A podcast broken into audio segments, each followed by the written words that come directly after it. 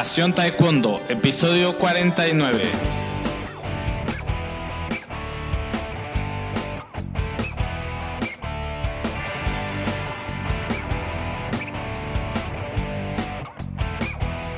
Hola apasionados del taekwondo, ¿cómo están? Bienvenidos a un nuevo programa de Pasión Taekwondo, el programa para los apasionados, enamorados de taekwondo. Hoy es lunes y vamos a hablar un poco sobre la técnica del taekwondo. Es, el, tema de hoy es, una pregunta que, que me hice muchas veces, aunque la verdad es que nunca me la había atrevido a preguntar. Quizás por eso que durante muchos años no, no supe la respuesta. Eh, quizás si enseñas taekwondo eh, la sepas, pero mm, definitivamente no todo el mundo lo sabe y ya es algo que ya quedó en el olvido para muchos.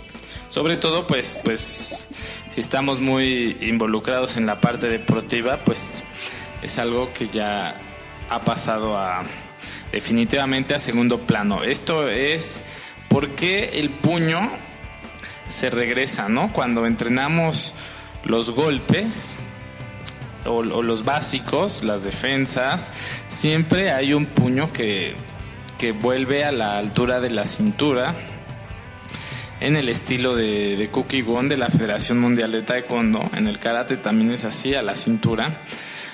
Y hay por ahí uno que otro estilo que la regresa más arriba, ¿no? A las costillas. Pero siempre hay un puño que se regresa.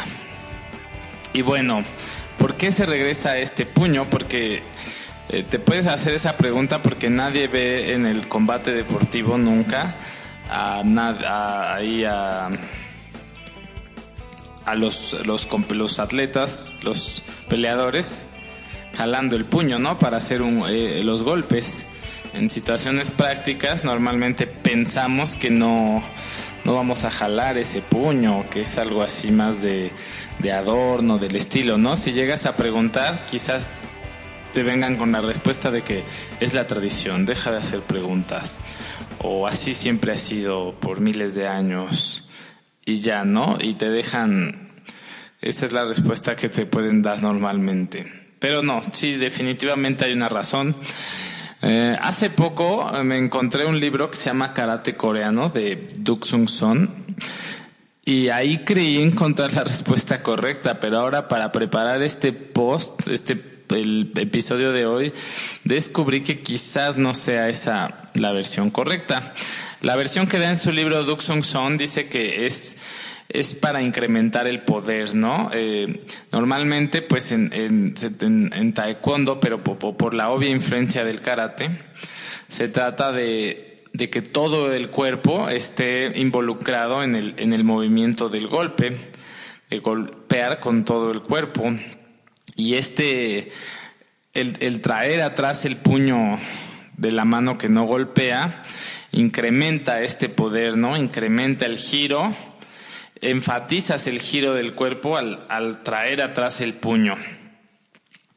Incluso da un ejemplo algo así sobre la tercera ley de Newton, ¿no? De que a toda acción corresponde una reacción y que la acción de jalar eh, provoca una reacción en, en el otro lado e incrementa el poder. Pero bueno, esa sería una explicación que parece ser que es la más popular.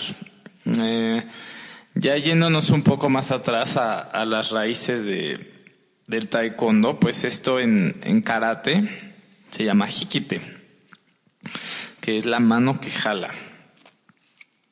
Entonces, eh, la, la, teoría de este, el hikite, y, y eso le, le, da mucha lógica, me gusta más esta explicación, es que la mano que que llevas atrás, eh, en realidad está haciendo una acción de jalar al oponente, o sea, lo agarras y lo jalas para que cuando tú das tu golpe, pues es doble fuerza, ¿no? Porque además de la fuerza del golpe, estás llevando el oponente hacia ti y el, golpe tendrá mucho mayor impacto.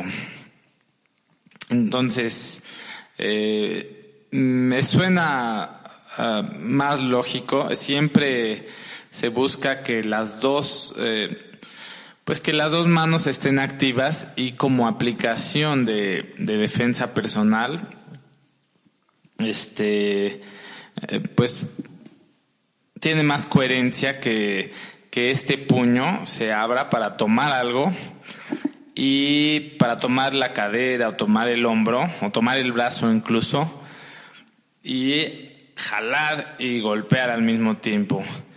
Esa es, eh, al parecer está en uno de los libros de, del fundador del karate de Funakoshi y sería y es la, la justificación que da para, para, para el puño que jala. Bien, pues este sería el, el concepto de hoy. Realmente, eh, pues lo, muchas veces hacemos las cosas sin, sin preguntarnos el por qué o, descuidamos, nos preguntamos el por qué, pero pues no damos una respuesta clara.